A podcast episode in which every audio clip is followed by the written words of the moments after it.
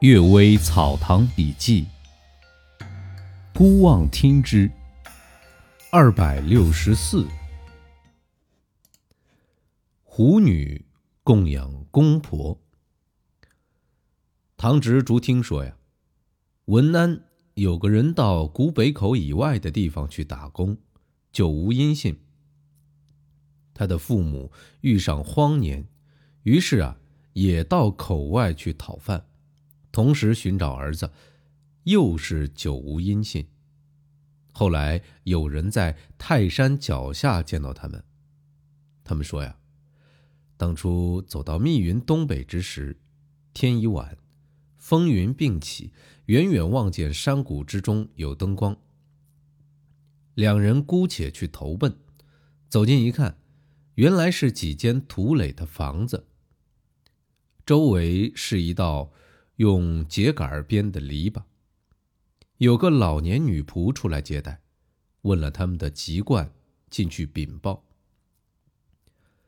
里面又派他出来问他们的姓名、年纪，并问曾经有儿子到古北口外去否，儿子叫什么名字，年纪多大。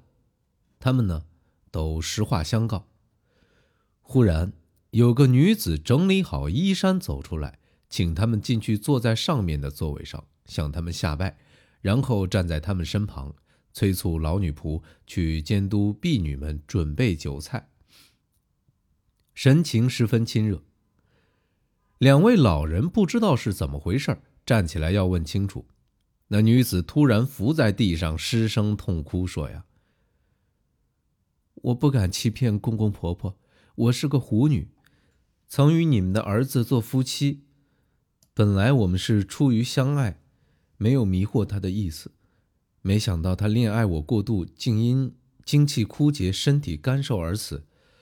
我心里一直惭愧后悔，所以发誓不再嫁别人，在他的坟墓旁住了下来。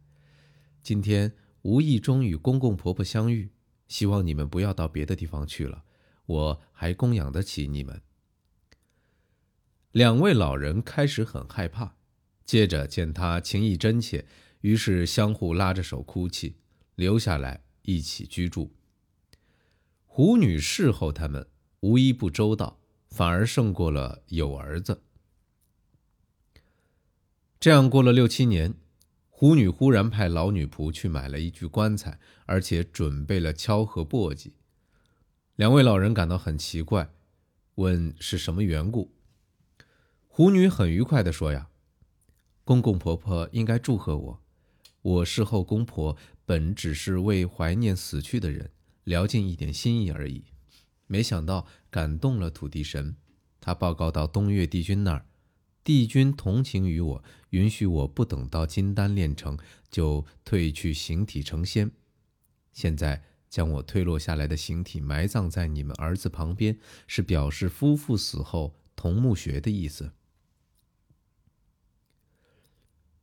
他带他们走进旁边一间房里，果然有一只黑狐躺在床上，皮毛像漆一样光亮，举起来像树叶一样轻，敲它便发出金石一样的声音。于是他们相信狐女真是成仙了。埋葬完毕，狐女又对他们说：“呀，我现在被分到碧霞元君属下做女官，应该去泰山，请你们一起去。”所以他们就跟着到了这儿，租了房子与当地人住在一起。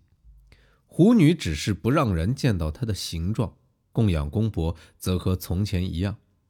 后来结果不知如何，这与前面所记载的狐女侍候婆婆的事大致是相近的。但那个狐女是有自己的目的而那么做，所以仅仅得以避免雷击；而这个狐女则不是为了。什么而这么做，所以竟能得道成仙？天上没有不忠不孝的神仙，这话呀，一点都不假呀。第二个故事，孝妇难死。竹听又说呀，有人晚上睡在城隍庙的走廊之上，听到殿中有鬼说话道：“我拿了公文去押解某位妇女。”她挂念生病的婆婆不肯死，反复念叨这一心愿，以致魂灵与形体牢固连接，不能脱离，押解不成，怎么办呢？城隍神说呀：“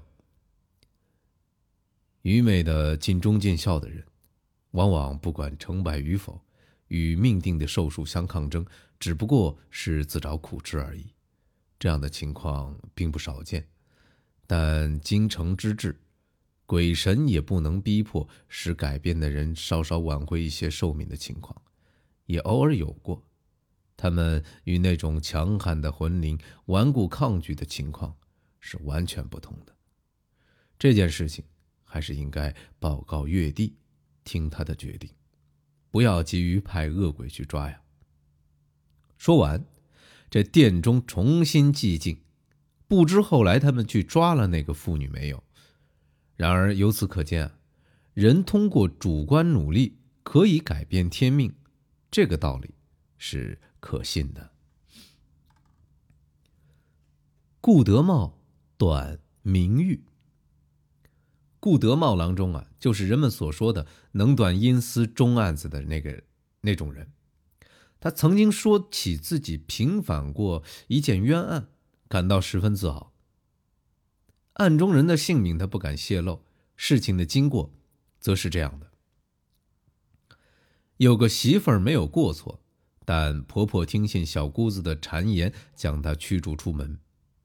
婆婆的性格暴躁固执，她估计短期之内没有挽回的可能，而娘家有一个亲人也没有了，于是啊，只好到尼姑庵做了尼姑，等待婆婆回心转意。丈夫可怜她，经常去看望，她自然也不可能没有感情。安旁有一个废弃的院子，他们每次都约定丈夫晚上躲在这破屋之中，而她自己翻过墙院去与他相会。这样来往了一年多，被老尼姑发觉了。老尼姑持守戒律非常严格，认为他们玷污了佛地，斥责她的丈夫不准再来，否则呢？就把她驱逐出去。丈夫从此之后真不来了，而这女子于是郁郁不乐而死。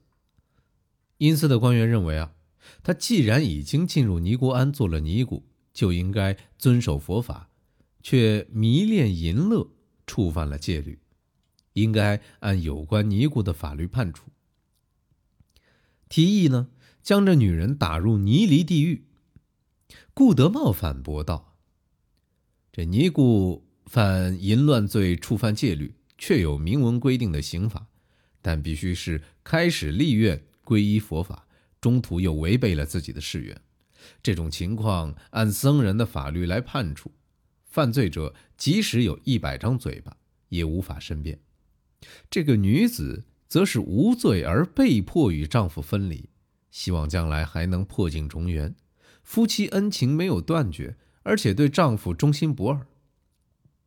只不过啊，因为孤苦伶仃无处可去，才在尼姑庵之中暂且安身。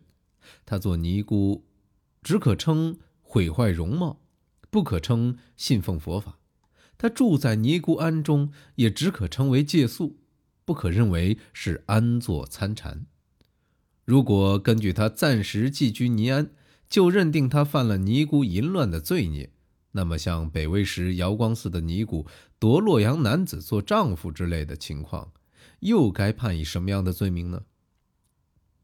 至于她怀念过去的丈夫，翻墙幽会，从表面上看，这好像《诗经》之中描写的男女相互调情的情形一样，而事情本身却和古诗《上山采迷芜》之中。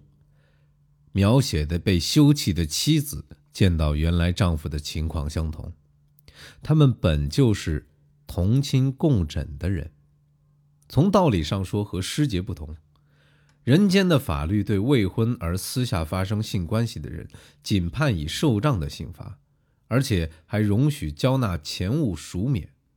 他们的违背礼法比这还要轻，何况他已经郁郁而死，纵然有小的罪过。也足以抵消了，所以啊，应当从宽处理，直接让他转生为人，无论是从理还是从情方面考虑，这样都很合适。这事儿啊，上报到阎王那儿，阎王竟同意按顾德茂的意见办理。这些话是真是假，无法验证。不过就他的意见而言，的确算得上是公正的看法。顾德茂临终之前说呀，自己因为多泄露阴间的事儿，已被贬为土地神。姑且记下他的这一说法，也足以为随便泄露阴私事情的人提供一个警告。李印与满达尔，库尔喀拉乌苏，库尔喀拉意为汉语是黑，乌苏意为汉语就是水的意思。库尔喀拉乌苏。驻军李印曾随都司刘德经过山中，见悬崖的老松树上穿着一支箭，不知道是怎么回事晚上呢，他们在驿站住下，这李印才说呀：“从前路过这地方时，见一个人骑着马飞驰而来，怀疑是马哈沁，于是躲在深草之中偷望。”走进来一看，则是一个又像人又不像人的怪物骑在这马上。这马呢，也是一匹野马。他知道是妖怪，就射出一支箭。射中之时啊，发出嗡嗡的像撞钟的声音。这妖物化成一道黑烟散去，野马呢也惊跑了。现在这支箭穿在树上，可知那是木妖。刘德问他：“刚才看到的时候为什么不说呢？”李应回答：“呀，射的时候他没有看见我，他既然有神灵，恐怕听到后来报复，所以宁愿沉默。这李印呢，往往就是这么机警。